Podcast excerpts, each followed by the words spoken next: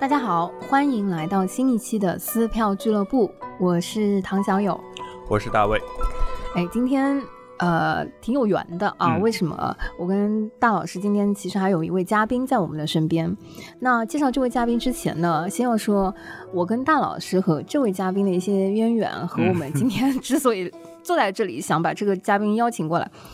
啊、也是有我们的私心了。嗯，私心先说啊、我我跟大老师一些这个缘分是在于，其实呃，去年年初，啊，我们那个疫情的时候，大老师在家里面在 B 站上上传了一些他在东北的家里面和在上海的家里面抚琴的创 作。嗯，对，什瞎么玩儿琴瞎玩儿，嗯，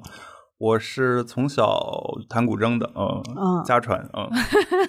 对，那个我我看到 B 站上大老师放的那个视频，我当时就惊呆了，啊 就没想到，嗯，听友们可能嗯无法想象，就我们一个什么一百磅的大佬嗯 零点一吨，OK OK，不要 Q 这个点，对和嗯古筝在一起的那个画面。嗯 然后，嗯，我我自己是从小学了琵琶，学了十年，然后嗯考、考到了十级之后呢，呃，就很少跟他再有缘分了。 嗯对嗯或者说很很少再拾起它。现在想想会有一点点可惜，但是挺有意思的是，在身边会遇到学民乐的朋友，我觉得很少，或者说现在没有那么多了。嗯，对对，嗯小的时候觉得学琴的小伙伴里面，十个里面有九个是在学钢 琴。啊对，然后今天呢，我们不仅邀请到了一位和民乐很有渊源的老师，呃，很有意思，而且是呃从台湾这边在做民乐的一位啊、呃嘉宾，呃，先请陈老师介绍一下好吗？ 陈老师介绍一下自己，各位听众，大家好，我是陈志生，我是来自台湾，嗯啊、我是台湾小巨人丝竹乐团的音乐总监。嗯，哇哦，哎，我们是在做这个节目之前呢，就是在线上看过很多啊、一些你们的片段，嗯，你们现在还有一些片段是可以在优酷呃，或者说一些流媒体平台，就不用翻墙就能看到的，是吗？是的，因为本来我们大部分视频大概一千多个吧，嗯都放在 YouTube， 嗯嗯，对，但是因为内地很多朋友看不到，所以我们几乎全部都把它搬到优酷了。嗯对，啊当然当初我们知道的也也只有优酷这个平台啊，嗯或是那个腾讯的平台嘛。嗯对对，但是现在有各各种各样的平台，他们呃可能有一样的视频已经在 B 站啦，在抖音什么也看得到。对对就对是对对，我也没有发现，就为 为什么就是有人自己会把我们的呃转贴到不同的平台去。嗯，所以您能介绍一下你们团，或者说您最近在大陆具体都在做些什么？嗯嗯，先介绍小巨人团好了。嗯大家比较好奇，应该还是他的名字吧？为什么要叫 小巨人丝竹乐团？其实呃，因为我以前是念台湾大学，嗯对啊，应该说我的学民乐背景吧，啊，在嗯台湾叫国乐。学音乐的背景，当然跟你刚才讲的一样，从小是要先弹弹 钢琴的。对，大家嗯都我们差不没多有，，我我没有我有哎谢谢呦，好 OK OK，因为那是比比较一个基础啦，对对认识对音阶、认识和弦什么的，啊对嗯，这是对。但我我其实小时候弹钢琴不太 认真的啊，因为自己一个小男生坐在那边，自己对着自己弹，比较所以枯。燥，嗯，是，所以嗯弹钢琴常常等于挨揍， 对对对对对，没错，嗯对，而且我爸妈等于都是上班族嘛，嗯，所以他平常没办法看着我的时候，对我都跟他讲我练了，其实有没有练不一定，对不 对？ 每一个学琴的朋友们都有一段这样子的回忆。是的，但是呢，他会利用各种附近的邻居啊或什么，你今天有听到声 音吗？或什么吗？对对对，所以小时候其实不喜欢弹钢琴的。嗯但不管怎么样，学钢琴那个过程让我认识了五线谱，对吧？认识那个音阶的概平均律念、对概念这些都会有。嗯是到了我们小学四年级吧，学校会有那种社团，嗯那社团就呃，我一我在学校的音乐成绩一直还算不错，嗯对，呃所以我去了合唱团。然后嗯有一个叫国乐社，就是、嗯哎国乐就民乐嘛哈，嗯对，国乐社。那国乐社我去参加，然后本来也想吹笛子， 嗯，每个人都会想吹笛子嘛，因为它比较小，嗯对携带 方便，乐器价钱也比较便宜，嗯对。但是学笛子的太多了，后来我就派被派去学二胡，嗯大概是这样的情况。嗯，然后因为在学乐器的过程中，那就是跟同才之间，就是很多人一起学，嗯多少有一些竞争，嗯对所以你在竞争上你取到一些成就感就不错。嗯这跟我的钢琴是很不一样的。钢琴我刚才说，除了等于挨打以外，还有那个呃，钢琴老师哦，我的钢琴老师比较特别，因为他是教所谓的音乐班的，就是你嗯们类、类似的音乐附小那种的。哦，对对对对，所以他的那些小呃同学们可能大概四岁三岁就开始学钢琴了。嗯那我是小学一二年级才开始学的，所以相对我对他们跟他们有一些程度上的差异就嘛。他们有童子功，嗯，嗯，呃，对，那时候其实啊我其实也那时候差不学多也不会差太 多也了，差不多，但是嗯他们会的曲子比我多。啊，对对老师对，常常就说哇，他们很棒很棒，加上我又不练 琴，对吧？所以其实很好玩。我们老师直接跟我妈妈说，那个这小孩以后音乐没什么希望了，你不要让他学。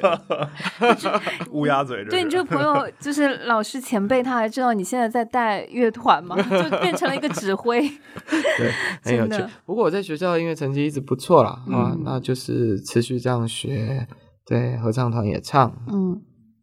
那后来国中以后就开始走升学的路了，嗯而且从来没有想说把音乐当成一一一个专业。嗯对，国中、高中呢，啊、我们高中也是要联考的，嗯啊，我们叫高中联考，不不是你们高考，你们高考是我们所谓的大学联考。嗯，啊，我们的中考，嗯对对对对对，嗯是这样。那高中考上呃，台湾叫师大附中，是等于师范大学的附属高级中学，对，那就一样有国乐社团，那就去参加了。那因为拉过二胡嘛，总是比初学的好一点， 嗯，所以就被派去当指挥。哦，哇，天呐，高中还可以从头开始学民乐吗？呃可以，可你随以啊去嗯随时都可以。啊对，对，我还教很多很多那种七八十岁的那个以前的 那个老先生、老太太，他们从从头开始开始学的都有。嗯嗯是的，然后后来就嗯开始当指挥，但是那个也都是自己玩玩而已，嗯手有在动就算在指 挥了。对对对，后来就大学，大学到台湾大学，对。然后台湾大学是后来我就参加台北市立国乐国乐团嗯附设的青年国乐团，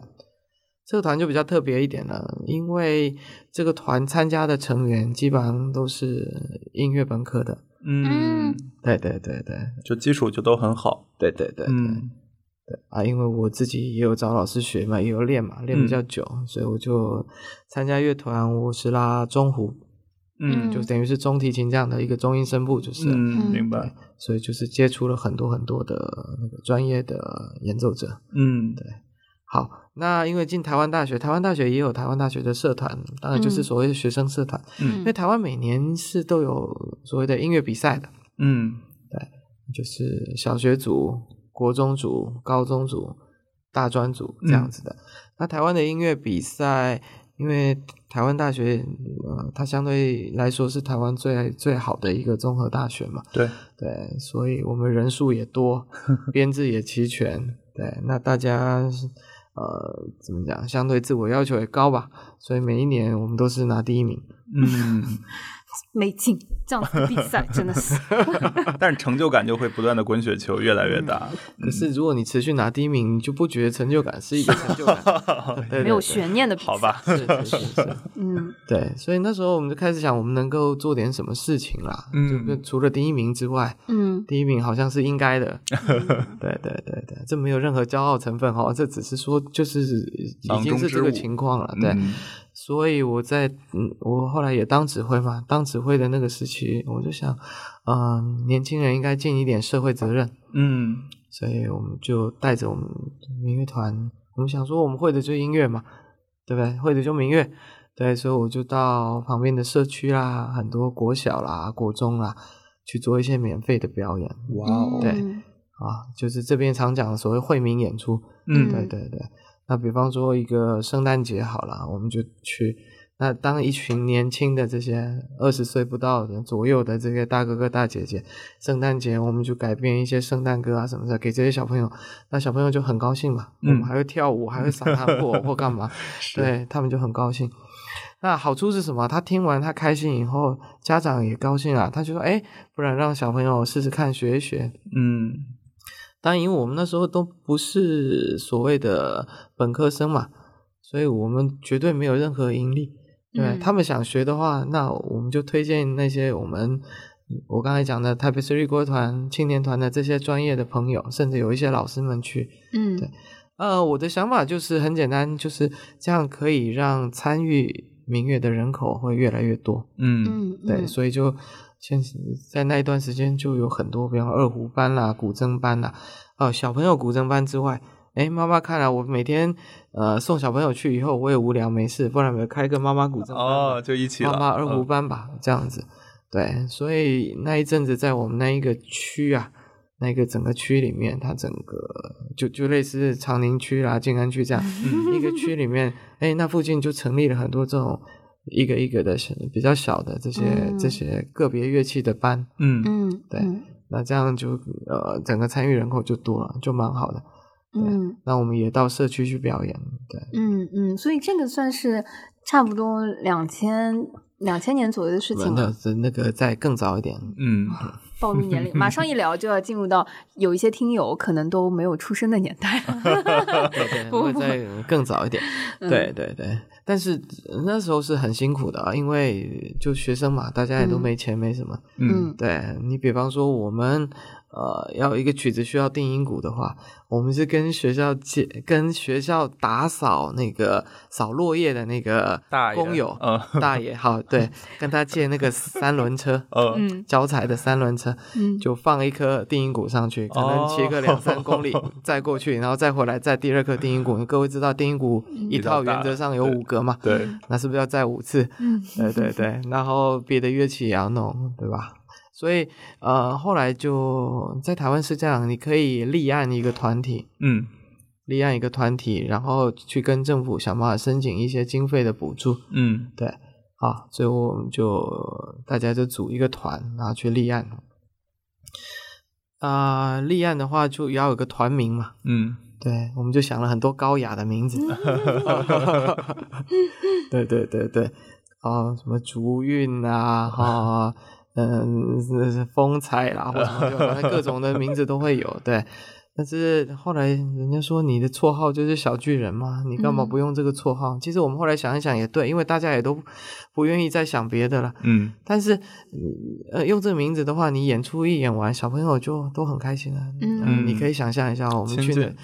嗯演完以后，整群小朋友围着你叫小巨人，哦，那种感哇哦觉是蛮好的。嗯对，后来我们就就立案，就是注册了这个名字。小巨嗯人丝竹乐团，那啊，丝竹乐团，各位知道，就是丝竹是江南丝竹嘛，嗯理论上是比较少人的啊，大概十个人以内的这样一个编制，所以我们一开始是十个、十五个，大概这样一个编制，嗯然后慢慢的、慢慢的，我们才发展到大型的乐团来。嗯，你们现在有多少人？大概啊，这要看音乐会的编制。嗯对，如果说我学我像我每年有两场到四场大型的音乐会，那在舞台上少一点的话有六七十个，多一点有一百多个多。哇哦，都有嗯对对对，但是我们有很多室内乐，室内乐就要看呐、对，少的话可能三个五个，嗯多的话可能二十个。对，嗯，因为呃民乐的室内乐跟西洋的室内乐比较不一样。是西洋的室内乐可能是三重奏、四重奏、五重奏，而且它大量的作品就按照这个编制去写。但民乐它已经跳脱，而且更到二十世纪后的这样的，就是你作曲家想要什么编制，对我我哦就就组成这样的编制给你哦。有道理，嗯它有非常大的弹性。对，有的时候甚至比方说五把唢呐一起演的都有可能。对对对对对，高中低嘛，各种样的。嗯，所以你们现在通常会演一些什么样的作品？就是自己写比较多，还是哦，现在就要看了啊、我们当然分出很多种系列，像我刚才跟你说的大型乐团的，我们叫两岸新传系列，嗯两岸新传系列。所以呃，就是从这个字面上解释，就是很两岸的作品都会有。当然不嗯止两岸，包含比方说香港、新加坡或国外作曲家的作品也会有。嗯以大型编制为主的，对。然后我们又邀请很多的名家，对，当然台湾本地的年轻人也要栽培，或者嗯本地的老师，哦，比较年纪大一点的，像我这种老师，呃对，这种也要也要也要安排。嗯，然后也会我邀请包含内地的名家，嗯嗯啊，这个这个部分，这是两岸新传的部分。当然，这包含演奏者或是指挥或是作曲的的，只要包含这两个层面的，我们就全部都把它嗯列在两岸新传系列好嗯啊。那这一部分，呃，我们初期从两千年到二零一零年那段整这段时间里面演了很多的。呃，比较传统的作品，嗯对，或许大家知道，比方说洪修文，他是老师，对对，他们都是去世，然后都是大师的写的一些比较像《秦兵马俑》啦，嗯月儿高》啦，，嗯对，我就改编的了哈，啊，或是说。呃，改编过你们一些那个样板戏的，什么《乱云飞》啦，什么这一些东西，对，那都比较传统的这样的作品，对。但是陆续呃，在两千二零一零年之后，我们这个认识的作曲家越来越多嘛，嗯当然他们一开始都没听过我们啦，嗯他都以为我们是小朋友乐团， 嗯对，都是这个情况。但是因为我们做了蛮好的录音和嗯录像，嗯对，哦，我想你们有在上面有看，相对录音录像的质量应该是不错的。嗯对对对，对，像我们大型音乐会基本要五 G 到七 G，而且后面都有那个读谱的人，他可能本身也是个指挥，嗯嗯然后就会你知道你知道吗？比方说哪一机五四三二一，然后哦，然后就切到那个，比如说他事先就切好在那边等了，嗯对 OK 都有读谱人专门在抓画面的。嗯哇也就是说，你们在做这个录像的时候，导播就是会看总谱，会通过总谱来切机位。嗯，你再讲的精确一点，就是导播他负责切机位，嗯但是旁边有一个专门读谱的人在提醒嗯导播明哪一白机该去哪个位置。嗯对对对，嗯而且一开始的分镜也会做，嗯对，了为什么要解做的那么多、哦因为实质上我本身我本来就不是学那个嘛，不是学音乐的嘛，我我嗯说这专专门本科学音乐的，嗯对，所以我们很珍惜每一场演出，嗯，所以每一场都当最后一场演，嗯，哦，了对，解所以我们希望做一个良好的、很比较记好录的记录下来，嗯了解。对，理解就是喜欢，对对对，你知道，就是我在彩虹的时候，第一次第一个月我去就是做导播旁边的这个切机位，嗯但是呢，因为总谱实在是太不懂了，太难看。但是好在呢，合唱可以切歌词啊。啊， 但是但是彩虹，我印象里我看的那些拍的也都非常好，对啊，就是因为幕后有我们这些帮助导播一起切机位的人呢、 没有开玩笑，因为我们自己在那个呃，在上海也也有帮合唱团在做一些彩虹我知道，对对，这样子，对，就是嗯所以就非常理解。就如果但凡音乐厅，或者说我觉得音乐会类的东西，如果要搬到线上，其实它一定要有幕后对于整场作品和这个乐曲相对了解的整个团队去剪辑和去录嗯制，对它才能在线上呈现到比较比较完善的那个效果。对，嗯它是等于一种二次创作了，对。嗯那所以我说，二零一零前可能是比较传统的，嗯但是因为我们累积了很多的录像，所以我们就传给内地很多的作曲家来看，嗯嗯他们慢慢的就哎很喜欢，他觉得我们可以帮他呈现一个比较好的演出之外，还可以帮他有一个好的录音和录像。嗯，像我们的录音都是，你知道台湾有金曲奖，嗯就是最最最好的最有好的名那的个录音师们，嗯对，来帮我们录的。哦嗯对，对是我们之前白马村在音乐厅也是找的台湾的老师来录的。哦嗯嗯，对台湾的音乐产业一直很发 达就是录音的硬件特别好，哦，OK，呃其实硬件不见得好，但是就他是我他我觉他得还会用，是就是他嗯会用这个对东对西，对对对啊对这对，个包是含那是混人音的软实力嗯混音的那些软件，还有怎么调配的那个，嗯是相当蛮好的。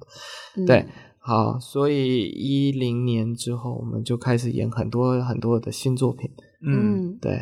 但是像整个经济发展来讲，一零年之前，可能内地还没有到那么那么的。呃，包含作曲费啊，各方面那么的高。嗯那一零年之后，其实越来越高，越来越高，嗯，已经超过台湾很多了。哦，真的吗？ 是的，是的，是的。说明相当于国内在呃民乐这一块的创作，在一零年之后，从您的感觉来说，是比台湾要呃，也也要我现在蓬没勃很有，多。其实也不是说我很很很这么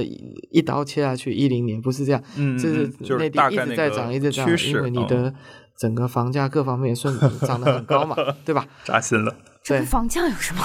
就是整联整动个吗整个经济确实对是的，啊整个在经快济速整地个上涨，了嗯，解对，就像以前很多的现在的呃，甚至是系主任甚至院长级别的台湾的一个作曲比赛，嗯，他们都去投稿，你知道吗？嗯就是因为那里的等于是稿费，呃，这个奖金吧，嗯他们觉得啊是是蛮好的， 嗯 对。但是后来现在就很少了， ，OK，都是为了要得得那个那个荣誉而去的，而不是为了那个奖金而去的。明白，嗯对嗯对明白对，所以嗯嗯在那个时期，在之后我们就演了很多新作品。那这些新作品就是因为跟作曲家关系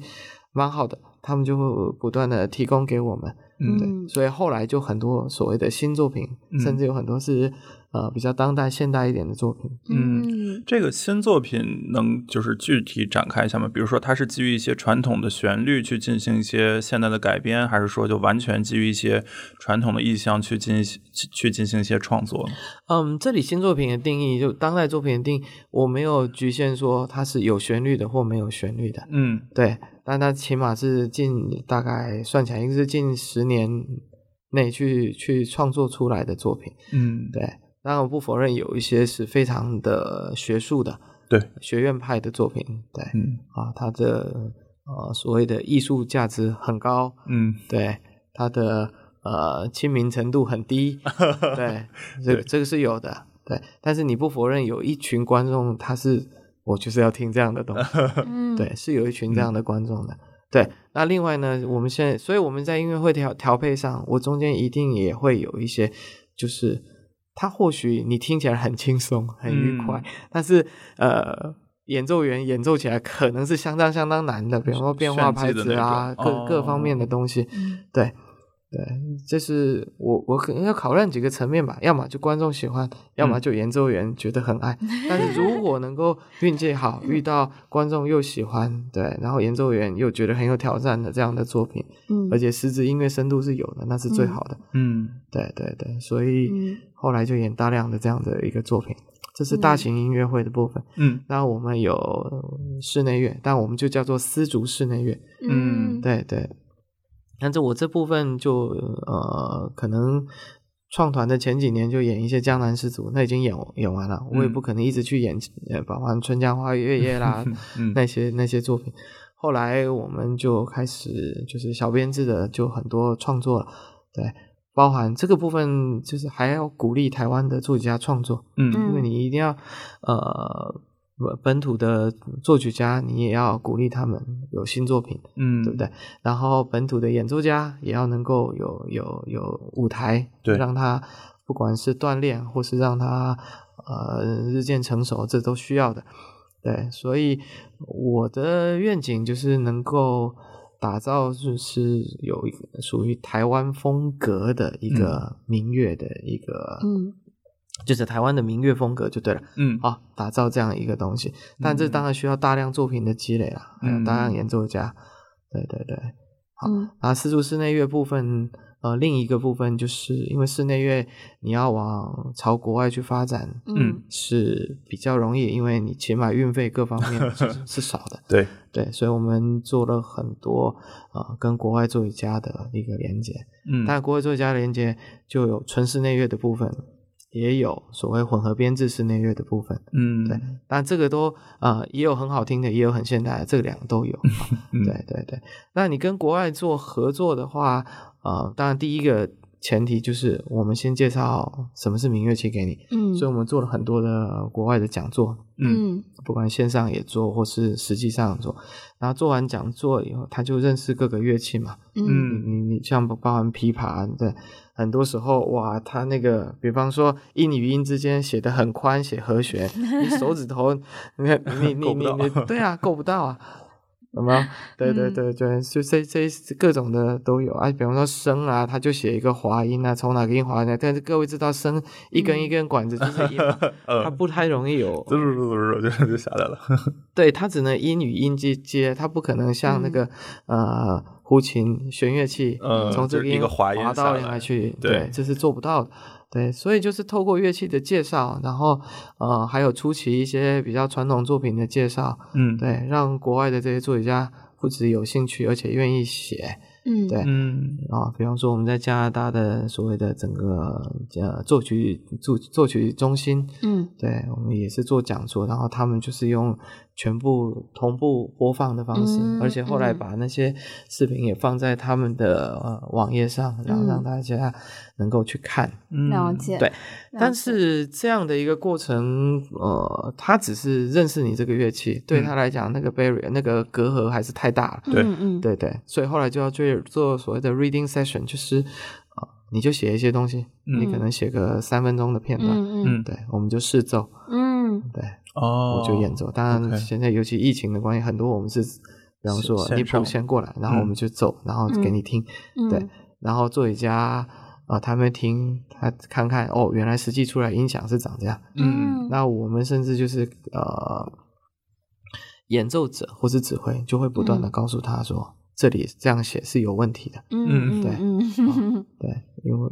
就就是我们演不出来， 了解，或是说我建议你怎么做会效果会更好一点。嗯对嗯对对，了解，因为其实刚刚陈老师讲到有一个词，我是非常好奇的，非常感兴趣，就您说的那个台湾风格，呃，台湾民乐风是吗？就你嗯对，树立 建立台湾的民乐风格。对，嗯那我就非常好奇，什么叫做，或者说在您心目当中，什么是您定义下或者您感知下的那个台湾民乐风格？这相对是一个比较模糊的那个了哈，我应该用嗯比较级来说好了。比方说内地，我们有陕北风格，对不对？嗯陕西风格，就像比方说陕北好了，为什么嗯？它累积了大量它的民歌素材，对嗯它的演奏方式，比如嗯按弦是快的，或是什么嗯这样子，滑音是比较短的，这样子一个啊，或是秦腔或什么秦这些腔风格对。对对，嗯那台湾呢，我们有很多的台湾民谣，嗯对嗯不对？我们有所谓的原住民，就是少数民族的，就对了。嗯这些东西。嗯对、你，如果把这些东西累积了很大的量，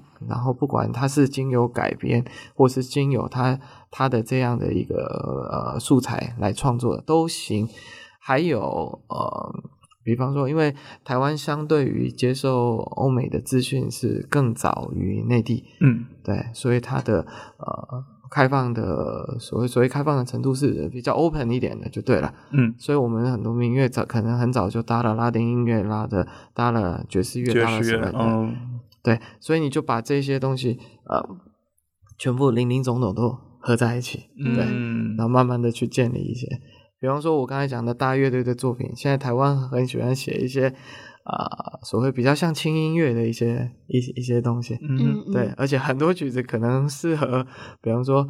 你你可能在音乐剧里面也听过，你在什么这样的这这样的东西都有听过，嗯对嗯容易呃容易演也好听的一些作品，台湾现在有很多这样这样的作品，但是内地现在作品比较多，相对还是要把就是很学院 派。嗯，曲高和寡那种，对，哎哈、但是那个因为跟国外艺术基金或什么什么的，他必须要这样作品，他才可以拿到比较好的。对啊，另一部分就是把很多的嗯民歌风格的嗯当素材，嗯对，然后去去发展，用用用新的配器方式去发展。嗯，对，但你一听那个就是那个地区的风格了。嗯，对对对对对对，嗯我其实有有一个嗯好奇，就是我我是挺想跟大卫卫跟陈老师一起探讨的，就是嗯我们如果说国乐或嗯者说民乐，它跟现在我们主流的或者很大家聊的更多，可能去音乐厅听的那些西洋乐或者这些嗯有什么区别，或者有什么优势吗？我觉得民乐和西洋乐最大的区别还是它的曲律不同。就民乐是五声音阶为主，就宫商角徵羽嘛，就哆来咪嗦拉。但是你像就是比如说以欧洲为代表的这种，还是十二平均律，或者说哆来咪发嗦拉西，对，就是我觉得这个是曲调或者说曲式上的不同带来了很大的听感上的不同。嗯，然后另外还有一些，比如说就是中国音乐特有的一些韵味啊，那这些我觉得可能是去区隔你所谓的民乐还有是西洋乐的一个最本质的一个对区别。嗯，你你知道我我我就是在整个考级的过程当嗯中哼，就呃对对我我们就是那一个那么实在的人，除了考级之外呢，很多就没怎么好好学。嗯 从最早的就是那个嗯，可能彩云追月啊，然后十面埋伏啊等等，到后面我其实考级的曲目里面是有土耳其进行曲，是有一些就是西方舶来的一些音乐去学，所以其实嗯、呃后来我就一直会想，我觉得说用民乐去呈现一个音乐作品，或者说用西洋乐去呈现，对我们来说有什么不同？其实我在后来学的过程当中，我一直会有这样子的困扰，或者说一直会有嗯伴随这样子的一个问题，就是，嗯，我我一直觉得国乐或者民乐是我们自己的特色的东西，所以我我觉得小的时候不理解，但现在觉得哦，嗯，前几年我会觉得说，哎，父母让我当时学了这个，我还是挺挺感恩的。其实是在我无意识的情况下，让我呃学到了一个就是自己非常本民族的一嗯个音乐和艺术表达形式和这个类型。呃，因为随着全球化也好，还是西方文化的这种嗯，不能说是充实，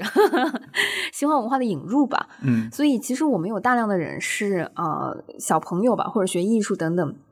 肯定都是从钢琴啊、西方音乐啊，西方音乐几乎已经成为我们现在很多音乐的主流音乐形态和主流音乐形式了。那嗯、呃我确实一直有这样的好奇和问题是，民乐在这个时候或者这个时代，它在演绎作品的过程当中，它在创作过程当中，它的位子是什么？就是它跟西方的那些主流音乐的乐器和音乐形式最大的差异，或者说它的优势是什么？嗯嗯，OK。其实这个问题在不止音乐啦，嗯，就同样的问题，我问你，就是 中国你放的了水哲墨学画，文学、 中国艺的术水墨，画跟西洋的那些，不管是版画啦，或是正常的呃西洋的绘画来讲，嗯对你中国绘画的优势在哪里？其实，如果整体来讲的话，西洋音乐哈，尤其是古典音乐的话，它相对是相当理性的，对而且规则的。对，意思就是说，呃，你今天包含假设贝多芬《命运交响曲》，嗯只会挥下去哦，这个速度，它从头到尾基本上就是这个速度，嗯，它的圆舞曲就是这个速度。你甚至没有一个指挥在那边打拍子，大家都很能够很规整的一直演，对。但是恰恰明月很相反的，就是尤其你学你们两位都学弹散拨乐，板，对它有各种各种的散板，，对对对还有留白，对对对，没错没对错，还有所谓的那些 glissando，、就是滑音，嗯对，快的滑，慢的滑，对嗯，轻与重之间的这样的各种的东西。所以，呃，这一些东西就是比较贴近于中国人文的这些哲学思想吧，嗯应该是这样讲。当然，绘画跟音乐稍微不一样多一点的是，现在有大量的，虽然很多也不见了，但是有大量的绘画的资料和素材，嗯嗯它其实是存在于不管是作品里的，对博物馆或是哪里哪里、这些，嗯，都是留着的，嗯嗯，可是音乐没有。嗯，尤其是民乐，嗯，就尤其是国乐，对对在乐谱没有非常发达和完整的被，一一个是这样，第二个是你有声资料或是影像资料都嗯没有 的，嗯嗯所以明月等于说它很多时候它是重新就是从呃所谓的民国初年吧，好吧，嗯从那时候或是清朝末年那一代，慢慢的重新又再发展起来的。对对对，嗯，包括记谱法其实也和古代有很大的区别，是的，是的，是的，嗯是的，是的，对，是的。嗯那所以，呃，你刚才讲的完全对，就是说，现在在这个时代洪流里面，完全没有办法避免掉西洋音乐的影响。嗯对，尤其甚至我觉得西洋音乐的，呃，它发展这么久的，比方说五线谱或什么这一些东西，都相当科学的，嗯相当好的。对你学钢琴的，你不可能避免掉；那你民乐，你也不可能避免掉这一个部分。对，对，就是你听一个音乐，如果今天少掉和弦，只有单旋律，你也痛苦，对吧？对，这是一个时代演进的过程中。对，嗯但是你要用五线谱的时候，你怎么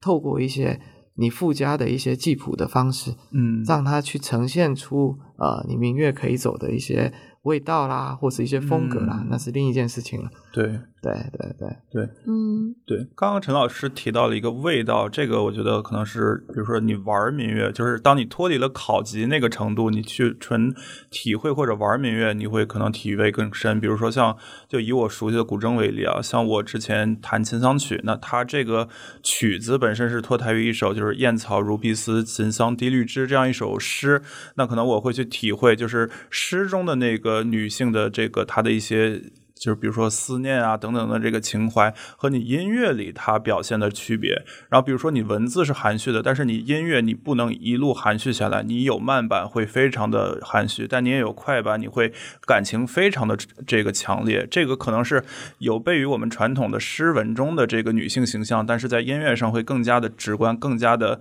贴切。对，这是一种。另外，比如说，当你去谈像林安遗恨啊，或者林冲夜奔啊，或者是其他的，就是有很具象的历史的这个故事，或者是意象的题材的时候，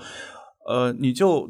就是作为一个了解中国文化的人，你会很容易的 get 到那种韵味儿，包括这个音乐中所蕴含的这个情愫。那就是刚刚其实你也提到了，不管民乐也好，还是西洋乐也好，它还是一个载体或者说一个工具，它是表达你这种音乐理念的一个很重要的工具。那我觉得，其实在这个角度上讲，民乐和西洋乐本质的区别，还是你背后的承载的这个文化、这个哲学体系。嗯，嗯，对，包括你其实小提琴拉梁祝，但它还是一个非常中国的东西，对吧？就是嗯因为那种起承转合、那种婉转的曲调、那种背后所蕴含的那种文化，让你一听就是很中国的东西。那嗯民乐的话，其实也一样，嗯嗯我很赞成，就是说，嗯现在民乐器它其实我我在经营的方向就是让民乐器它就是一个乐器。嗯 今天我演呃所谓的呃中中国文化的这些素材，无声音阶还嗯有民歌旋律的时候，它就是中国的。对，但是我今天拿来拉《流浪者之歌》，它就是西洋 的。对，没错，对嗯对我今天只是想办法，呃，但是我现在努力做的一件事，是把这一个乐器推到国际上去。嗯你刚才讲的，我们承呃承载着，或是我们在宣扬的所谓中国传统文化的这一部分，对，这些是是是演奏我们自己的东西的时候，嗯对。但是这是表现我们文化的这个层面之外，对于对于西方来讲，他只能呃很很懵懂的去欣赏你这个东西，嗯对，但是他会认为这是你的好的东西，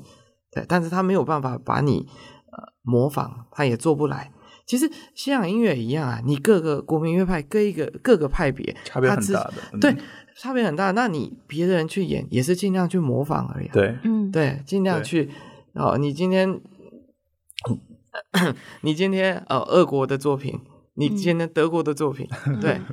就是德国一定觉得我演的我德德德国的作品会最好，味儿对，更 俄国的一点，对我也不对。嗯，对，嗯，那我们说拿民乐去跟西洋音乐比，我们现在比的是一个非常很非常大的一个各种国家、各种乐派的都合在一起的。嗯但是如果单一、单一、单一比，其实民乐就是代表我们的文化而已。嗯是的，是的，对，所以很好玩。我们去演光一个二泉音乐，它的旋律很简单，很简单。嗯可是西洋交响乐的指挥 啊，他一直哦，他就怪，他就 说，为什么你们拍子就不能稳定的一句一句往下演呢？你为什么？他就是跟不到，就是跟不到。对，但是你换一个嗯 明月、明月熟悉的，或是中国的指挥来指的话，他就相对就就 就就跟得很好。哦， 对，就是就是聊到这个话题，我想起来以前有一次在台上表演的一个经历，就是我在台上弹湘韵，然后它中间有一个慢板，嗯就是其实非常散板的，可能我每就我这一天前五分钟和后五分钟对它节奏的处理都不一样，但是那。台下可能业余观众比较多，他一直给我打拍子， 然后用一个非常快的一个拍子一直贯穿在我那个慢板中，然后整个人在台上就非常的崩溃。对，这也是我另外一个问题，就是我从小的时候就一直觉得说，一个民乐团嗯就是是如何组编在一起的。就是因为当大家在就就是玩民乐的时候，本来就知道，就是 它非相对是随性的，而组成一个嗯团本身，它就需要长期的磨合、咬合和对于一些规律性的东西的呈现嗯。那民乐团本身就是是怎么去平衡和就是缓解刚刚说到的那些在民乐原先的那些作品和曲式或者是那些上天然它可能就并没有那么规律的那些点呢？对你讲民乐团很好，很很特别，就是、嗯其实以前我们有没有民乐团？嗯其实以前，比方说很多是戏曲伴奏，很多是江南丝竹，对，尤其江南丝竹，它有没有所谓纵向的和声？嗯其实嗯没有的，嗯，都是单音，或是很少的。嗯嗯对，因为民乐器它本身它的音色的特殊性、就个性，就是比西洋乐器强得多。嗯但西洋乐器以前的个性也强，嗯，只是它为了。呃，走走向所谓的纵向和声的这样的概念，调它和慢过慢的、慢慢的把很多个性都抹掉了。对嗯，它只剩下就是比较融合的那些部分，对但民乐器不是，嗯对，所以呃，你刚刚的问题很好，就是说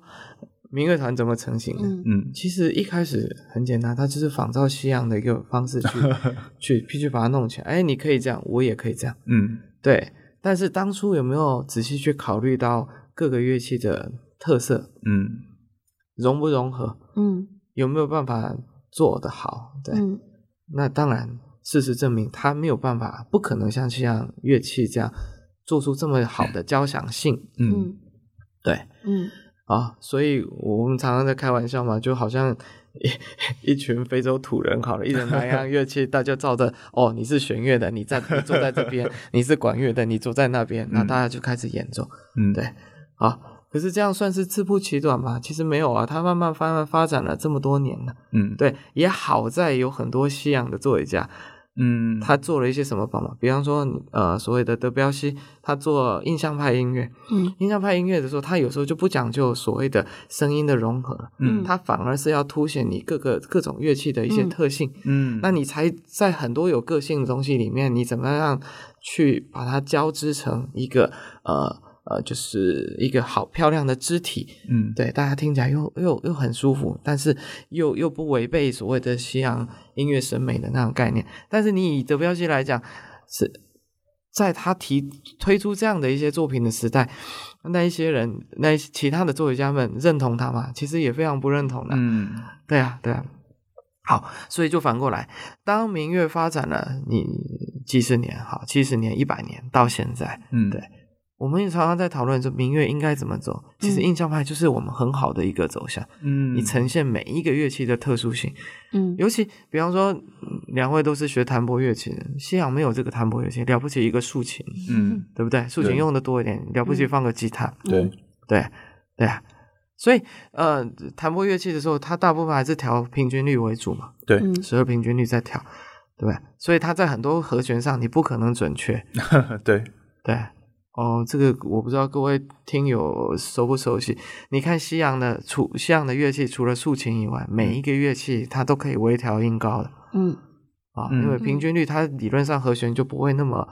那么准确，那么舒服。我们平常听的是纯律，嗯对，就是在调音器上，就是校音器上的，假设哆和嗦，嗯哎，听起来就窄一点。嗯嗯，其实，呃，我们喜欢听的哆和嗦应该再宽一点，哦比那个再开一点点。嗯嗯嗯，对，就是这样。对，因为耳朵喜欢的那个那个共振的频率啊、嗯跟跟十二平均律是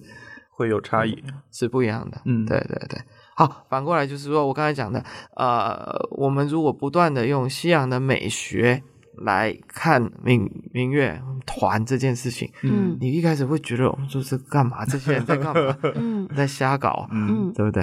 对。但是慢慢的，如果透过好的一些作曲的方式嗯去编排，去去呈现一些特别的音色，还有透过我们所谓的韵味，所谓的韵呢，你像琵琶当，它那个韵，嗯对，那个韵，还有那个滑音的各各种的这样子这些东西，呈现呈现出我们所谓的，嗯不管是留白的精神呐、留白嗯或什么什么这样的这这些东西。这样就是慢慢走出我们东西，然后把这些东西建构我们自己的美学系统，嗯对，这样这民乐才比较是一个可能的发展的方式，还有方向啊。嗯，所以您的民乐或者说您在音乐上的美学系统大概是有哪些可以具象化的分享一下吗？比如说您刚刚提到了一些像啊、呃留白是您比较欣赏的，或者是呃嗯，或者是让每一个乐器本身保有它自己音色和乐器的一些特质，嗯是您比较欣赏的，还有什么吗？这这这些东西都是。然后现 在搞民乐又会更难做一点，嗯就是说。你你怎么样，你也逃不出所谓的有一些包括复杂的节奏，对嗯或是呃漂亮的和弦或是什么的，对。但我们对和弦没有办法完全像西洋音乐那么干净，对为什么？嗯因为我们乐器的限制，对，哦，这样讲不知道懂不懂？就是比方说小提琴，它有指板黑色的那一块，嗯它按下去，它用按的用力跟按的轻，基本上音高都一样。可是二胡下面没有一块板子，嗯你按用力，下面又是蛇皮，又不稳 定，你按下去可以差到两度、三度、嗯，都有没可错没能。错，嗯但是所谓的不稳定，如果你控制的好，有时候反而是一种美感，嗯对，对，是吧？嗯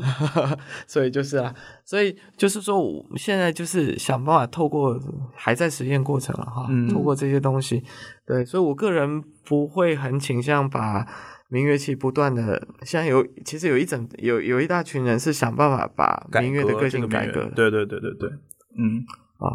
把把，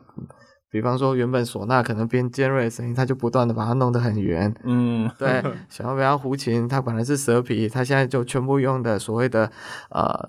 环保的皮，就是用用塑料用什么去人造做的人嗯人造的这些皮，它想办法哇让它群性更好。嗯对，但我不见得，我觉得呃我们的我们的个性还是很重要的。嗯嗯，是，就是您刚刚说到每个乐器的个性，其实呃，让我想到的是我之前在 一次飞机的这个航班上看的那个马友友的那个纪录片，嗯哼就是呃，他应该做了一个呃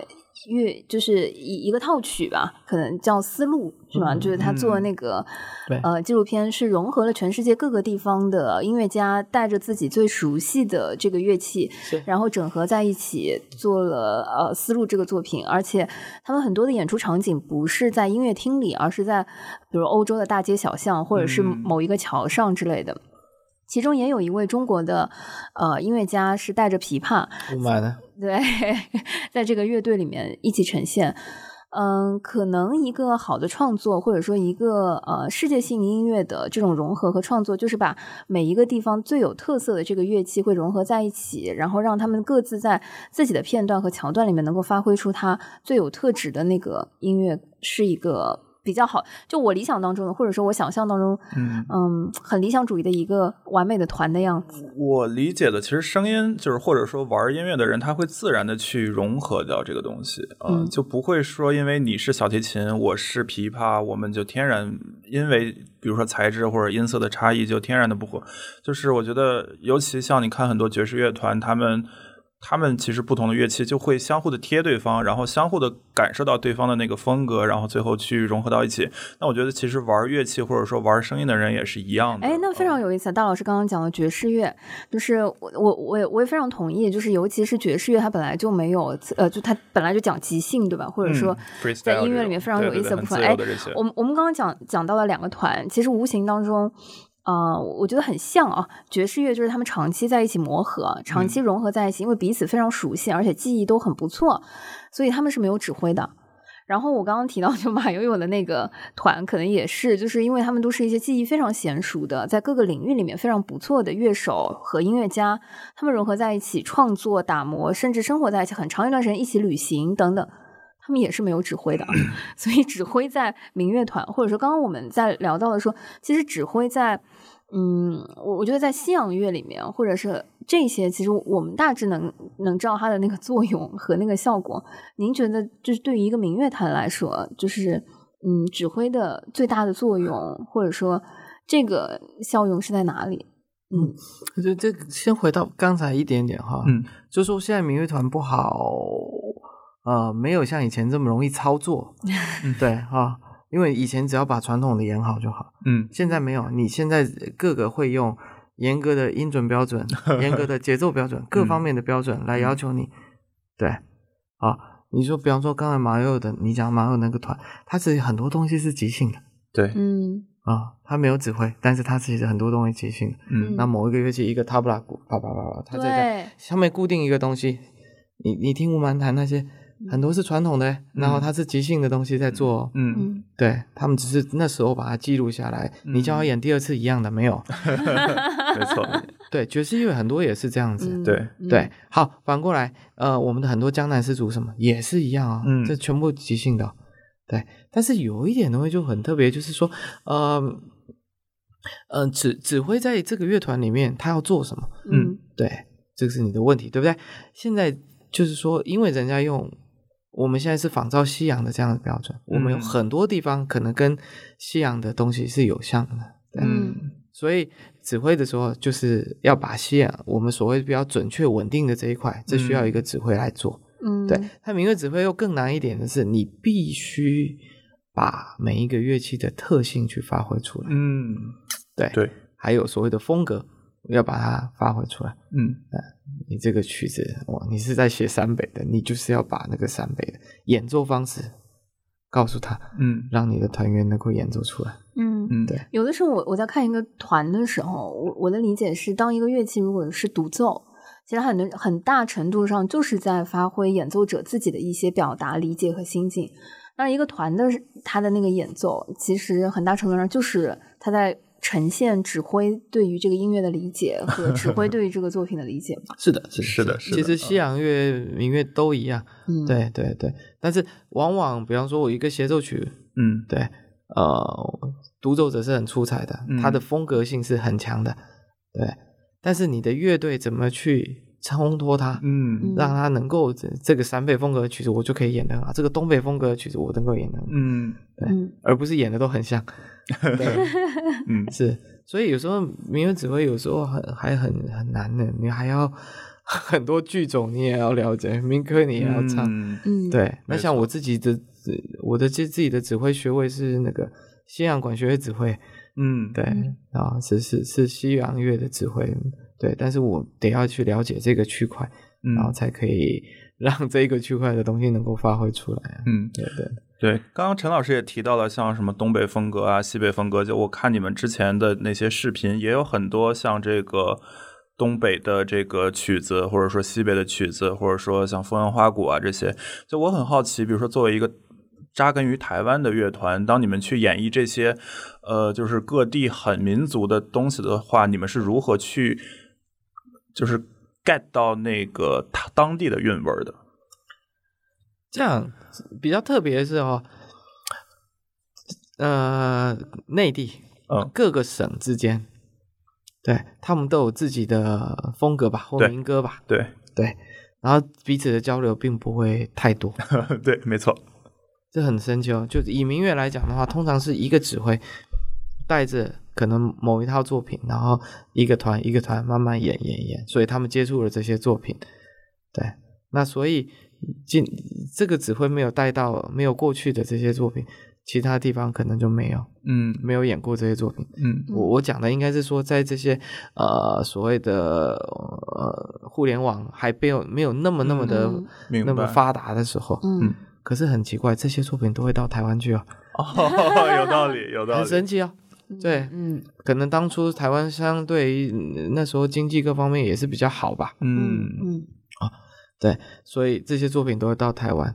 对，那当然台湾因为四九年过去的嗯很多的也也是各地的，对，各地的不管是音乐的啦、嗯吃的啦或什 么啦，样样的文化都都到台湾去了，都有、嗯都有留一些。对，所以相对多元一点吧。嗯嗯，对对对对，其实我挺好奇，就是现在在台湾喜欢看民乐的是一群什么样的观众？呃，如果以小巨人来讲，年轻人蛮大一部分的，哦，真的啊对，因为他们知道、神奇来我这边可以听到一些新的东西啊，新的作品啊，啊对，嗯对对对对，有道理。啊哈。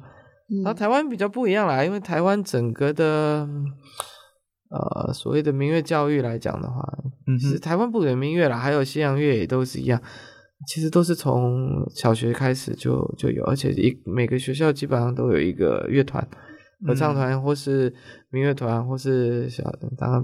条件越好的就才可以到这样的乐团嘛。嗯 对对对对，室内或弦乐团啊，室内乐团等等的。嗯对，但以民乐来讲的话，呃，小学就有一个音乐比赛，啊有，嗯它有分两组，呃，我看多少人以上，二十五个人以上的话是可以叫做大乐团的这个级组别，嗯那十五个人以内的话叫室内乐的组别，嗯嗯嗯对，然后可能跟内地一样吧，就是你得到的。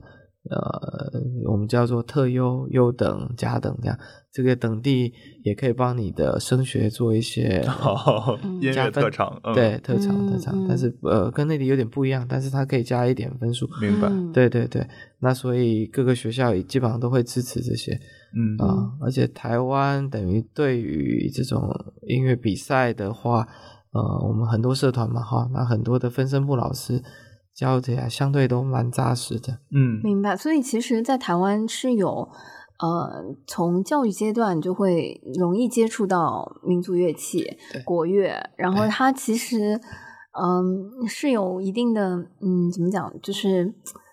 呃政策引导，或者说是这我觉得样就子的一个是基础基铺础垫教育中的音乐教育做得非常好，而且它的这个音乐教育不是单纯的教你怎么弹，更多的还是教你怎么去形成一个乐队。就这个是我感受到一个很大的差异，就是如果你是以一个参与乐队的方式去学一个乐器，还是或者说你以一个独奏演员的这种方式去学一个乐器，其实最后出来的结果还还会挺不一样的。嗯，对，几个层次。第一个是嗯台湾大部分有学音乐小孩，他一开始就是学钢琴，所以他整个嗯呃音乐的基础就是基础是对蛮好对的对，嗯那再来就是，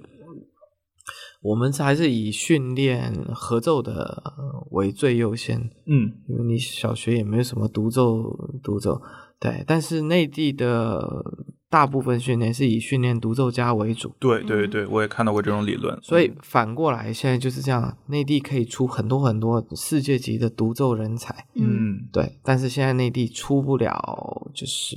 这样讲会不会太直接？没没关 系，嗯 出不了让全世界就觉得哇，你真是超级棒的一个乐团。嗯。嗯对有道理，这个我觉得可能是音乐教育理念上还这是个有这蛮大的个差其异。实不止音乐哦，其实嗯哼在、呃，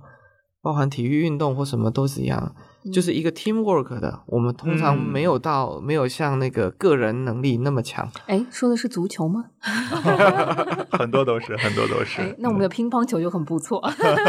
对， 就是就是就是有这个情况，所以就是变成嗯对没说错嗯我呃我跟内地很多团合作的话，嗯对，就会觉得哎个性非常明鲜明，嗯，这一个区块，拉弦乐区块、弹拨乐区块、吹吹管乐区块，他们就就就分别，那融合度就少了一点。嗯，嗯，对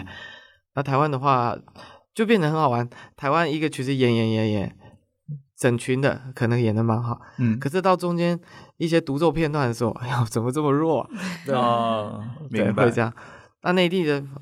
最精彩的部分，通常就是少数人的独奏的那个区块、嗯是这样子。嗯，对对对对，对。不然，以我个人经验，我是上了大学才看到了学校里真正有这种民乐乐团的。嗯那嗯之前基本都是学校里会有这种单人的乐器的表比赛或者表演。除了陈老师这个音乐方面的这个专业，他还有一个很神奇的身份，嗯，对，是我们在看到那个陈老师的那个学术背景的时候，简直惊呆了。 对惊呆了嗯就嗯毕竟台湾大学念念到微生物博士， 嗯，。让我们真的觉得说，哇，真的不务正业，可以不务正业到这个程度 再说说嗯、斜杠是吧？对，对，斜杠，嗯也不是啦，因为音乐是从小学的嘛，嗯嗯所以就是喜欢嘛。所以我当然说，呃，生化就微生物这边是我的事业，嗯对，然后音乐是我的置业，嗯，对。嗯那就这两者中间会有一什么融合吗？哦，有啊，因为我的博士是念微生物嘛，嗯哼我也干了一辈子核酸检测啊。对对对，他们都说解你不要转行，你最近很火、啊。我说那疫情过了怎么办？ 啊，我做的是冬冬虫夏草了，嗯，对，，所以我做的这个，啊那我的老师他做的是灵芝，嗯，哦，这个都是真菌类的，你们叫不叫真菌？方格子哈，是真是菌类，真菌，嗯，对，我们叫真菌，好像要是讲真菌，你们才听得懂。哦没有煲鸭汤特别好吃，我们是很熟悉 的。对对对对嗯对对。好，OK，那呃真菌类它等于就是一个呃很珍贵的传统药材嘛，嗯所以当然我做这方面的研究，当然做比较久，所以这这跟呃中药有关。嗯，所以这还是您现在的主业是吗？嗯，没有，现在主要还是做音乐多。我应嗯该是这样，我在我以前都还蛮认真做研究的，嗯， 一直念到博士二年级的时候，有一天我就觉得我不想再做这个事情了。 对，因为我的微生物蛮好玩的，他每天可以听我放音乐给他听的。哦，对，因为我就一边放音乐一边做实做研究嗯嘛。做出来的实验会结果不太一样，可能嗯震动的频率不一样，所以它就有可能会变异啊。对对，可能会长快一点 吧。对啊，对对，所以呃，我后来觉得我比较喜欢跟人有关的事情。嗯嗯，对，嗯对。当然，这个这个心境的转折会很大啦，因为科学它是很理工的嘛，对不对？嗯对，它是量化的，嗯对。我我我的这个酵素，你们叫酵素，酵素的活性，我高你零点零零一，我就是比你好，对对不对？对，可是音乐不是这样啊，嗯对不对？我不准，我音拉不准，老师说你音拉不准，嗯我说可是那个那个大大雁师那个大师也不准，没有，他是味道好， 没错没错，呃对吧？小时候不平衡啊，呃，可是你大一点说，嗯，真的味道好，味道确实好，呃，对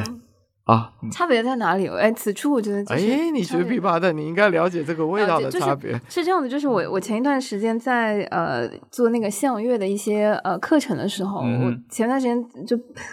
较烦躁，就听那个呃巴赫五伴奏大提琴曲谱，嗯哼，那个呃先是 solo，呃不好意思，那就是很规整嘛，嗯但此此处先说，就是我觉得音乐很多东西是要靠对比出来的。就是呃，嗯当然一个是自己的一个感受，还有一个嗯可能就是不同版本之间的对比，会让自己在这个里面的体感会更明显，然后嗯感知会更快。就那段时间听那个巴赫的呃无伴奏大提琴组曲的时候，先听了马友友的那个版本，马友友嗯老师版本，嗯嗯，我觉得一定程度上，他的音乐是能表现他对于这个东西的理解和他自己的性格，就有一点点欢脱。嗯哼，然后那段时间又听了呃王健王健老师的那个版本，然后就王王健的版本就会更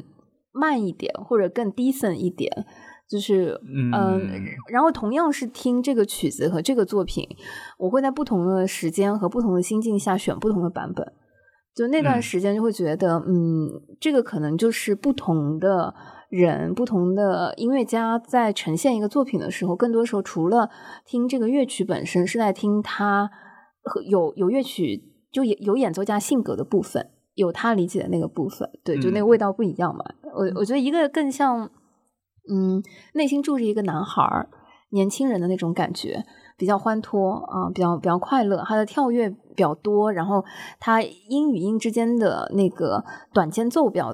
比较直接，嗯然后嗯、呃王健老师的更深情，像一个中年人，嗯，嗯就更对更 decent 一些。就我这是我理解的说，呃，可能是不同的味道，或者说不同的版本里面会有的东西。嗯，我举个简单例子，比如说像陕西征派，它会有欢音、苦音。那欢音的话，它其实和西方的这个十二平均律的，也就是这个音准很像，它的发和西你都可以在钢琴上找到。但是如果苦音的话，它的发就会稍微高一点，它的西就会稍微低一点。对，那这个如果你是一个西方训练出来的耳朵，你就会觉得哎呀跑调了。但是如果你去很熟悉那种当地的音乐，你就会觉得啊，这个韵味儿恰到好处。呃，嗯就是我觉得可能是这种，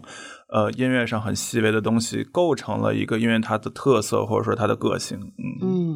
对，但西洋的理论家们，他们也都把这些量化了，他就改成叫微分音。啊，对对对对对，对，嗯我们的半音中间还有还有很多个微微分。分嗯，嗯对，那印度音乐更多了，它对对对微分的很多。对， 嗯对，或者你刚才讲的呃无伴奏，对吧？对，听起来心里会 平静，嗯嗯，对吧？嗯，但是呃，可能我听的算多吧，嗯嗯有时候我我现在会更喜欢那些琵琶的文曲，嗯嗯，更慢、更缓，古琴的当、嗯对嗯嗯嗯，哦，我觉得那个呃更加的空灵吧。余嗯韵无限的这种感觉。然后另外我我还想问，就是回到刚刚我们聊那个话题，因为我也在 YouTube 看到你们有那个冬虫夏草的这个主题、哦呃对对对音乐呃，然后我们今儿录 音之前你也提到了有一些灵芝，就我很想去了解，比如说你是如何把你这个专业的一些很。就是很具象的东西，去把它呈现在音乐里的呢？ OK，先讲原本吧，因为我、嗯我生物学上我是学灵芝还有虫草，嗯，对，先偷偷的问，这个东西真的有用吗？当然 有用。哦，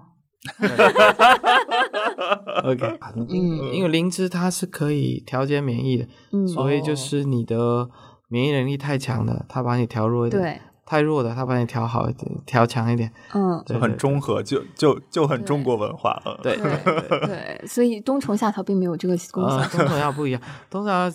一本基本上是自费补肾，对你的呼吸系统和利尿系统，嗯，对，呃灵芝是对于心脏还有肝这些比较好。但是一样啦，这些真菌类的，它对于所谓的免疫能力都是有帮助的。 怎么嗯吃最好？啊，不一定。 干嘛？真的跑很题了，好奇、啊，跑题了，跑题了， 很感兴趣好吗？哦，这就要回到我为什么做这样的音乐会。哎，对，对，因为好了，你很实际来讲，乐团经营久了，就是不管不管西洋乐还是，其实我们常常在比西洋乐或是呃所谓的民乐，嗯， 嗯，其实我们要竞争的不只是这两个乐没错乐那啊那种。是是是，你是还有跟各各种艺术层面，这个艺术还是个小众来，还嗯有跟各外面流行音乐、各种的影视各方面来 弄，对，所以我一直希望塑造一些话题啦，嗯，怎么样让观众很喜欢到线下来，呃，听这场音乐会？嗯，那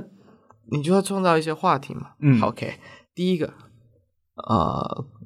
虫草和灵芝，它是中药，你也可以说它是国药，对不对？嗯，然后那个我做民乐，那个国乐，对，嗯国药加国乐，这就是一个一个算是一个很鲜明的一个宣传的 slogan 吧，好吧？嗯对对，这是第一点。而且这个，呃，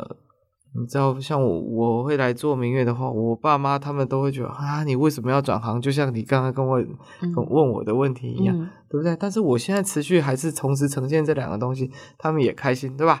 好，这 是私人领域的事情。OK，再来就是呃，我希望来听音乐会的人，他能够真的能够获得一些东西。嗯对，所以我当初主打就是你怎么样成为一个完整的人。嗯，对，那我的定义就是你必须身心灵这三个部分都要能够完整，统一，对，都能够调和。好，身就是你的身体要好，对吧？你吃灵芝应该会好吧？吃虫草会好吧？呃，啊，OK，好，这是第一部分。心呢，你必须要有艺术的陶冶，嗯对文，化的陶冶，这样你才会好。灵呢，脑子要清楚，对不对？嗯需要有内容，需要有知识。好，所以我们当初怎么做？我们就是在音乐会与音乐会中间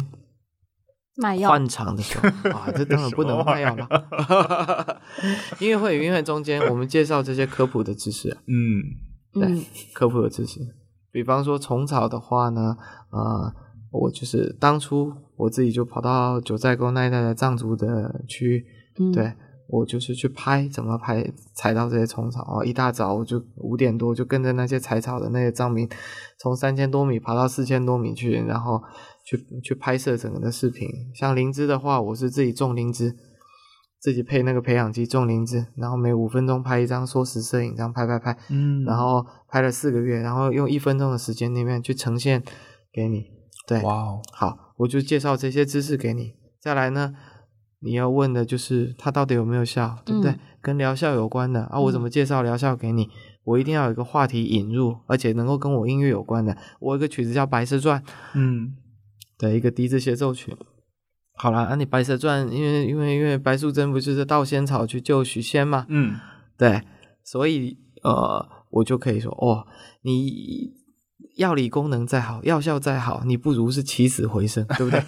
嗯对，所以我就是用这一个话题去引入它整个的药理功能。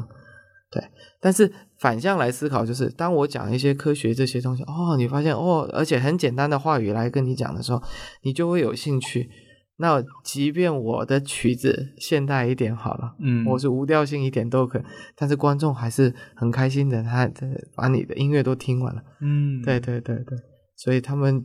而且更重要的是你的观众群呐、当你这个观众群，呃，他觉得来这边不是只有听音乐，不是只有不小心 睡着这件事情，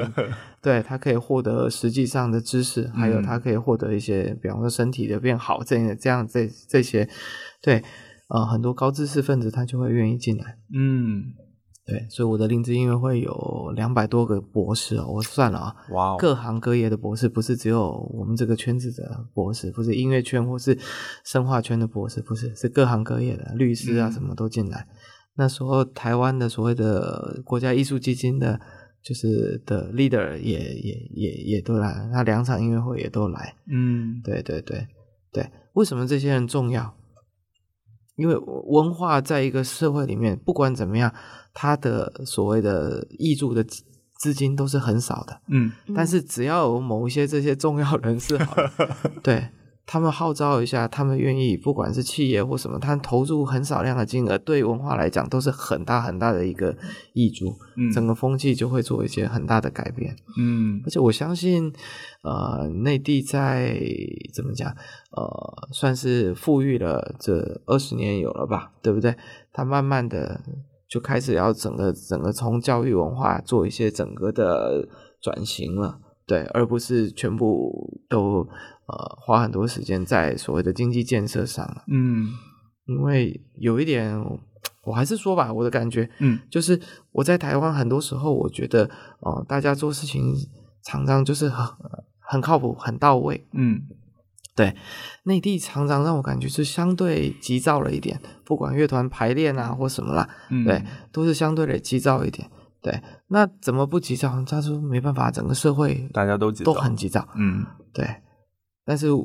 可能或许要整个透过所谓的这种教育或是文化，从心灵层次的慢慢来调整。嗯对，或者是包含宗教，包含什么，这些都是可能的一个方向了。嗯，就慢慢的变得变得不急躁一点。回归更回对，就去让整个社会都回归一个更平淡、更质朴的一个状态。是的，，是的。嗯好，啊所以又回到音乐会的事情，就是我希望把这样的我所学的东西做一些结合啦。嗯然后，呃，这样我是不是就介介绍了林芝了，又介绍了音乐会了，对不对嗯？让观众嗯喜欢进来。其实对我来讲，这就是个模板呢、一个嗯 template。对我今天一首曲子加上一个介绍，让你获得一些东西的这样的一个形式，只是一个模板。今天我跟电脑产业，我只要找到一个电脑界的朋友，嗯他去找到一些特别的话题，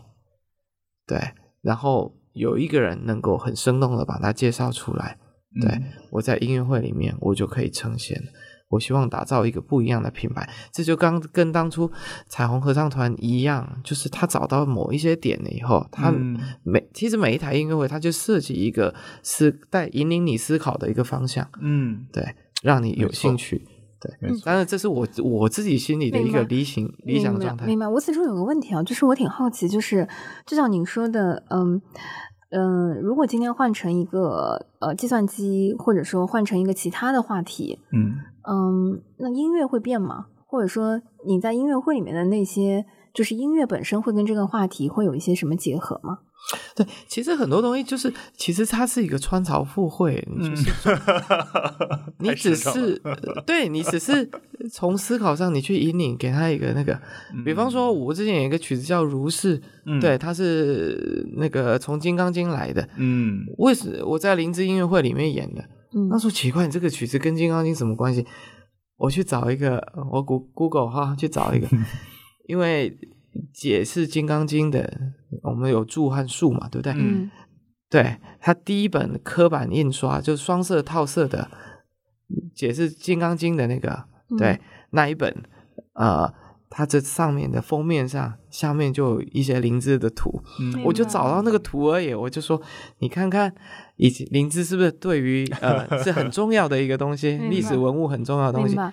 那您是希望您的观众，嗯、进入一个音乐厅，就我非常理解您刚刚说的，就是当观众进入到音乐厅的时候，他可能是因为那个知识，然嗯后他进来感受到了这个音乐，他被打动了也好，或者他没有被打动，嗯，他多多一次机会。对，那您是希望您的观众进到音乐厅里面，最后是会被那个内容打动？就是我指的内容是指知识性的那个东西，还是会希望他被音乐打动？当然是音乐，但如果他嗯报的预期和他这个东西不一样的话，他进来之后是失望，你会不会觉得是对音乐更大的就是但是我已经实验过两次了，嗯对，基本上嗯蛮成功的，大家都很很希望，哎，你的第三集在哪里？我说我第三集是人生，我也都嗯拍好了。嗯然后我还去那个呃长白山去采松茸，松茸、嗯对，松茸这些我都弄好了。嗯对，不过这样的音乐会相对成本高、 啊，嗯呃了解？您您会根据这个东西来调音乐吗？或者说在音乐里面其做实这应个该事反过来讲，我很希望我刚才讲的《如是》那个曲子，那是一个古筝协奏曲，嗯明我很白喜欢那个曲子，我白希望人家听，但是他没有那么容易听懂。对，那为什么对觉得音乐不不容易被人听懂？本身是音乐的问题还是人的问题呢？因为它有审美门槛。对，嗯，嗯，就是有一些作品，你可能听第一次，你不会觉得那么、那么、那么马上就接受了。了解对，对，它跟对流行音乐可能可能不太一样，对相对直直接一点、直白一点。有些音乐要多听两次才会觉得好听的。对，嗯呃，我相信包含你刚才讲的巴哈无伴奏也一样，嗯对一般人他没有办法马上进入那个那个状态的。嗯，嗯对，对嗯，您刚刚讲到就是嗯交响乐和就是比如说讲到大提琴那个巴赫的东西。我自己的感受是，确实我我年轻的时候，啊天 哪，就是现在就不年轻了。马上领退休金了。是现在天退休延长了，天哪！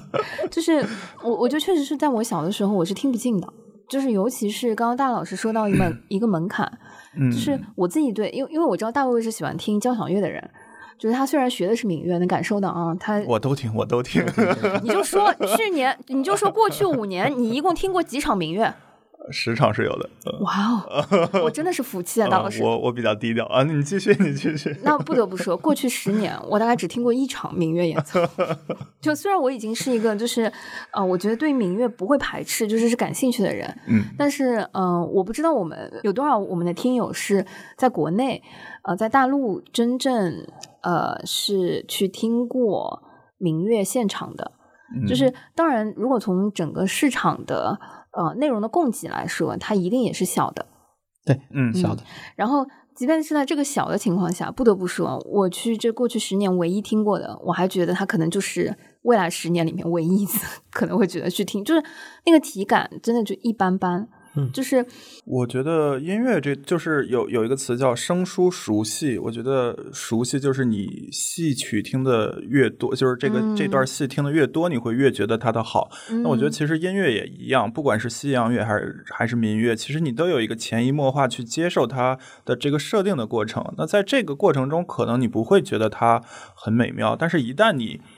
掌握到了一种去品读它的一个方听法之后，你就会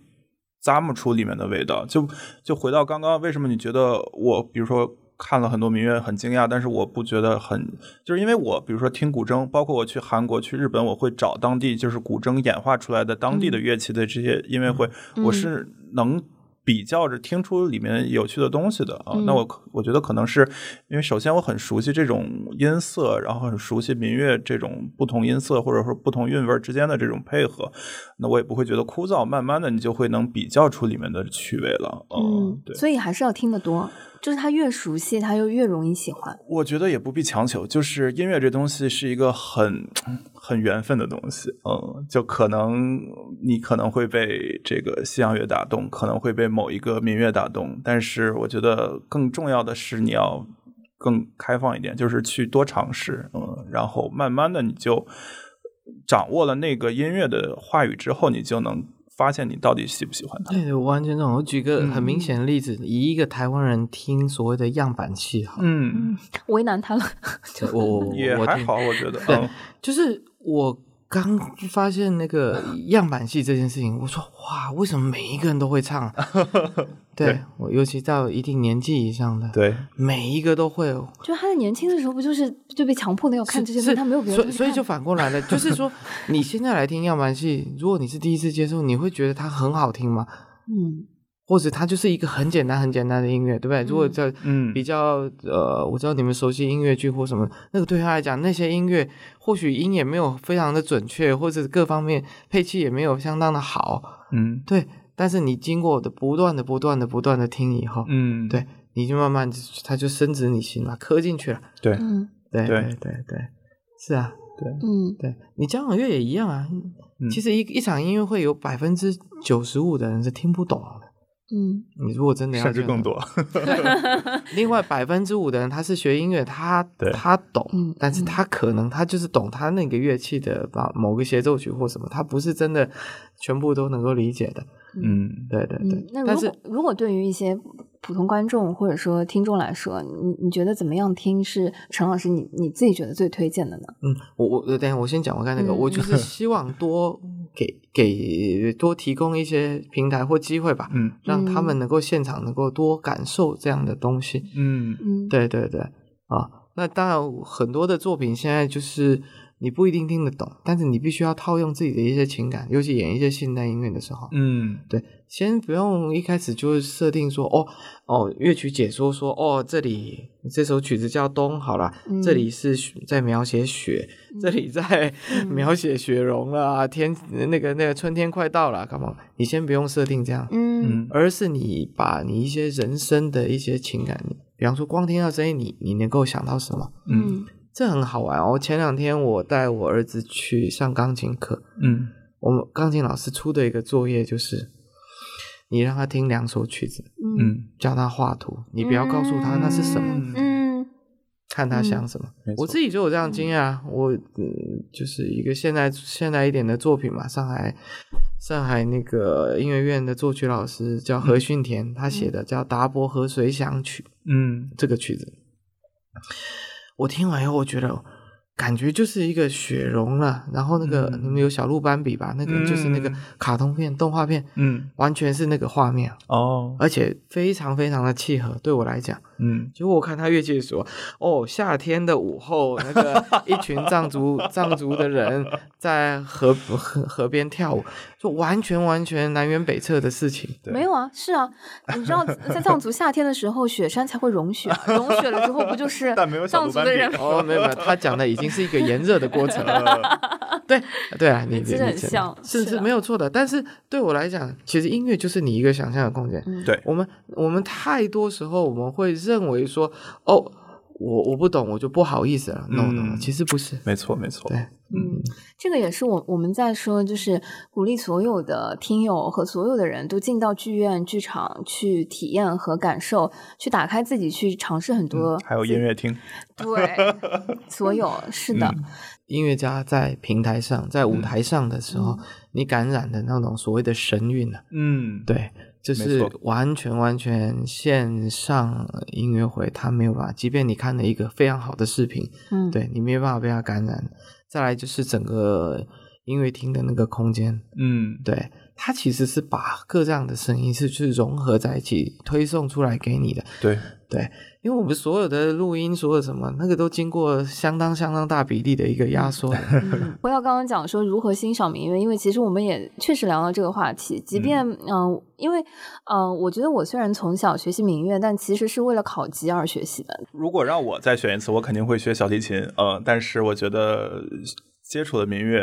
当然也是家传了，但是接触的民乐，我觉得本身对我个人对于中国文化的了解非常非常有帮助。是我我我自己大概也是在嗯、呃我我觉得可能是在。读完高中，就是进入大学的时候，是真的会很生气的，会有一种呃很感恩的那个状态。嗯我觉得如果那个时候学的是西洋乐器，我可能就是另外一个我，就是他的那种影响和这个东西是非常潜移默化的。我会觉得，哎，有机会可能在小的时候，呃，潜移默化间学到了国乐或者学到了民乐，是嗯对于自己是中国人、或者说自己所属的这个文化属性的一种亲密关系的一种积累，我觉得是挺、挺有意思的。是的，而且其实其实不管你操作的是不是民乐器啊，嗯啊，其实应该这样讲，即便你是拉小提琴，你你是拉大提琴都行，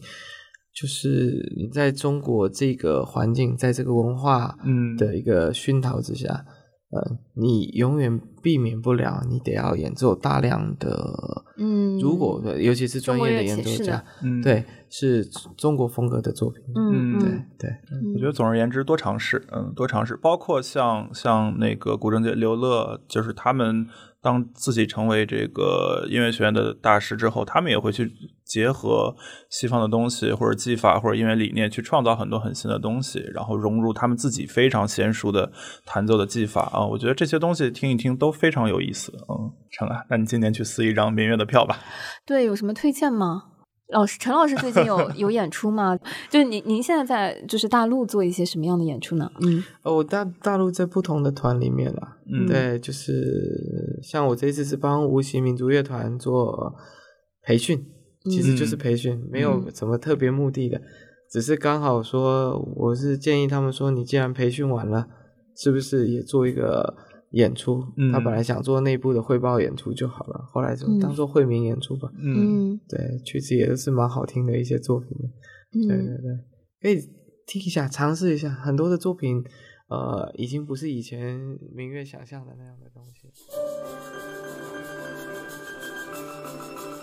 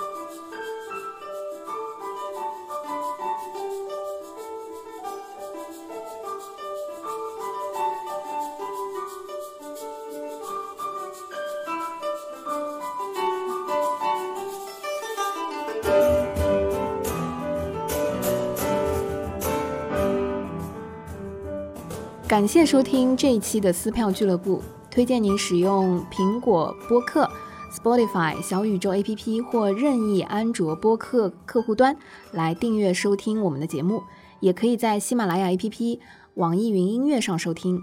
欢迎在评论区给我们留言，联系我们。谢谢大家。